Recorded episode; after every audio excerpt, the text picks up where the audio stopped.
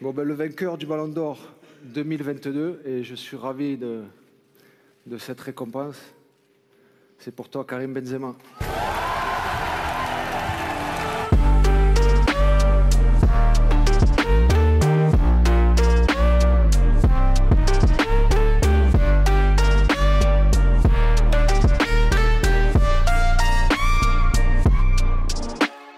Ligue des champions, Liga espagnole, il a tout raflé cette saison.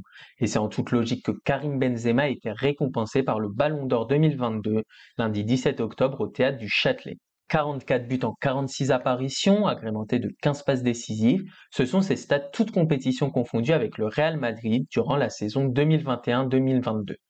Des chiffres impressionnants, mais le français est surtout récompensé pour avoir su se sublimer dans les moments les plus importants, comme face au PSG en Ligue des Champions, il a inscrit un triplé mémorable, ou lors des doubles confrontations face à Chelsea et Manchester City, dans lesquelles il a à chaque fois été décisif. Premier français lauréat de ce trophée depuis Zinedine Zidane en 1998, l'attaquant du Real Madrid entre désormais dans une nouvelle galaxie. Mais que vaut réellement cette récompense dans la sphère footballistique? Avant tout et pour comprendre, voilà ce qu'il faut savoir. La vocation du Ballon d'Or est simple, elle est de récompenser le meilleur joueur de football sur une année. Créé en 1956 par le magazine France Football, ce trophée était initialement attribué uniquement à un joueur disposant d'une nationalité d'un pays européen et évoluant dans un club du vieux continent. À partir de 1995, n'importe quel joueur, quelle que soit sa nationalité, pouvait être lauréat du trophée à condition d'évoluer dans un championnat européen. La règle évolue encore en 2007. Cette fois-ci, plus de distinction de nationalité ni de championnat, tout le monde peut remporter le trophée. De 1956 à 2010, la sélection du joueur reposait entièrement entre les mains des journalistes qui avaient un monopole total sur le scrutin.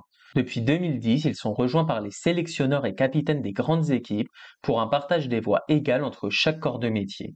À noter aussi que les critères ont changé cette année. Si jusqu'à présent c'est l'année civile qui a été prise en compte, les joueurs sont désormais évalués sur la saison sportive qui va du mois d'août au mois de juin. Mais quels sont les critères pour le remporter? Historiquement, les critères d'attribution sont clairs. Le ballon d'or est attribué en fonction des performances individuelles mais aussi collectives pendant l'année, de la classe du joueur et enfin de sa carrière. Mais en réalité, ce sont davantage les statistiques individuelles qui dominent, puisque depuis la création de ce trophée, ce ne sont pratiquement que des attaquants, ou du moins des joueurs à vocation offensive, qui en sont les lauréats.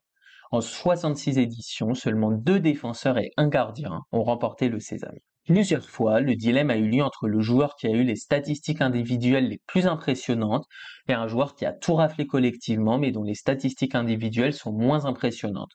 Dans ce cas de figure, ce sont souvent les performances individuelles qui sont privilégiées au détriment des accomplissements collectifs. On peut prendre l'exemple de Wesley Schneider, qui en 2010 a tout remporté avec l'Inter Milan, championnat italien et Ligue des Champions, et a porté les Pays-Bas en finale de Coupe du Monde. Pourtant, cette année-là, c'est Lionel Messi qui est récompensé, malgré des résultats collectifs bien moins impressionnants. Mais l'Argentin a inscrit non moins de 58 buts en 54 matchs avec le Barça sur l'ensemble de l'année civile.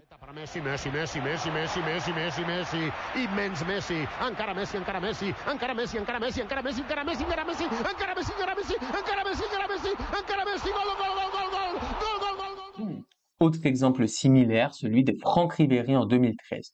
Le Français était le leader offensif du Bayern Munich qui a tout remporté sur le plan national et européen. Pourtant, cette année-là, le Ballon d'Or a été attribué à Cristiano Ronaldo qui, il est vrai, avait des statistiques individuelles plus impressionnantes. Le Portugais avait inscrit 65 buts toutes compétitions confondues, contre seulement 22 pour le joueur du Bayern. Alors, quel est le poids réel de cette récompense? Ne nous mentons pas, le Ballon d'Or est bien le Graal en termes de récompense individuelle pour un joueur de football. Il reste un bon indicateur de la nomination d'un joueur sur une année, comme Benzema en 2022 qui a porté le Real en Ligue des Champions. Il peut même illustrer plus largement l'hégémonie de joueurs sur parfois plus d'une décennie, comme Cristiano Ronaldo et Lionel Messi, qui entre 2008 et 2021, soit pendant 13 ans, ont monopolisé le trophée, exception faite en 2018. Cependant, il faut atténuer son impact sur certaines catégories de joueurs.